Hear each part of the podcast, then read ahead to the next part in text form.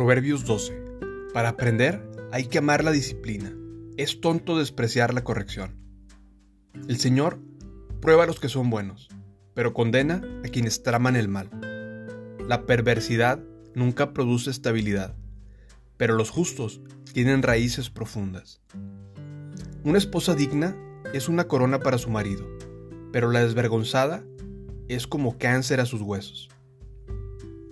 Los planes de los rectos son justos, pero el consejo de los perversos es traicionero. Las palabras de los perversos son como una emboscada mortal, pero las palabras de los justos salvan vidas.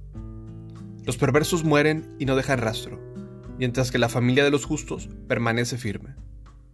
La persona sensata gana admiración, pero la persona con la mente retorcida recibe desprecio. Más vale ser una persona común con sirvientes que darse aires de grandeza y no tener para comer. Los justos cuidan de sus animales, pero los perversos siempre son crueles. El que se esfuerza en su trabajo tiene comida en abundancia, pero el que persigue fantasías no tiene sentido común. Cada ladrón envidia el botín del otro, pero los justos están bien arraigados y dan su propio fruto.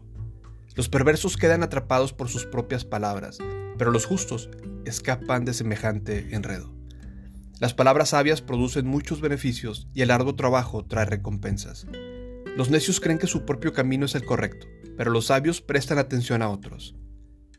Un necio se enoja enseguida, pero una persona sabia mantiene la calma cuando le insultan. Un testigo honrado dice la verdad, un testigo falso dice mentiras. Algunas personas hacen comentarios hirientes, pero las palabras del sabio traen alivio. Las palabras veraces soportan la prueba del tiempo, pero las mentiras pronto se descubren. El corazón que trama el mal está lleno de engaño. El corazón que procura la paz rebosa de alegría. Nada malo le sucederá a los justos, pero los perversos se llenarán de dificultades. El Señor detesta los labios mentirosos pero se deleita en los que dicen la verdad. Los sabios no hacen alarde de sus conocimientos, pero los necios hacen pública su necedad. Trabaja duro y serás un líder, sé flojo y serás un esclavo. La preocupación agobia a la persona, una palabra de aliento la anima. Los justos dan buenos consejos a sus amigos, los perversos los llevan por el mal camino. Los perezosos ni siquiera cocinan la presa que han atrapado, pero los diligentes aprovechan todo lo que encuentran.